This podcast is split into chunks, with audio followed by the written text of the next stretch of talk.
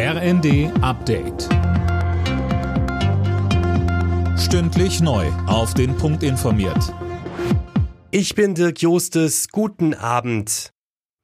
In der Ampelkoalition gibt es weiter Streit um die geplante Gasumlage. Die Sorge, es könnten auch Unternehmen profitieren, die wirtschaftlich darauf nicht angewiesen sind. Linda Bachmann berichtet. Unternehmen, die abseits des Gasimports gut verdienen, können sich selbst helfen, sagt SPD-Chefin Esken. Sie fordert in der Rheinischen Post, dass sich Wirtschaftsminister Habeck darum kümmert. Auch FDP-Energieexperte Kruse ist dafür, dass nur Unternehmen Geld bekommen, die sich in einer wirtschaftlichen Schieflage befinden. Bisher haben zwölf Unternehmen Hilfen aus der geplanten Gasumlage beantragt. Angleichung der Löhne, Ukraine-Krieg und ein einfacheres System für Bus- und Bahntickets. All das ist Thema bei einem Bürgerdialog mit Bundeskanzler Olaf Scholz in Magdeburg gewesen.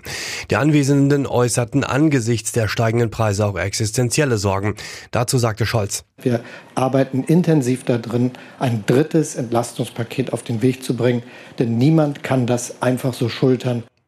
Über das sollen dann auch Rentnerinnen und Rentner entlastet werden, so Scholz. Außerdem merkte er an, dass ab dem kommenden Jahr mehr Menschen wohngeldberechtigt sein sollen.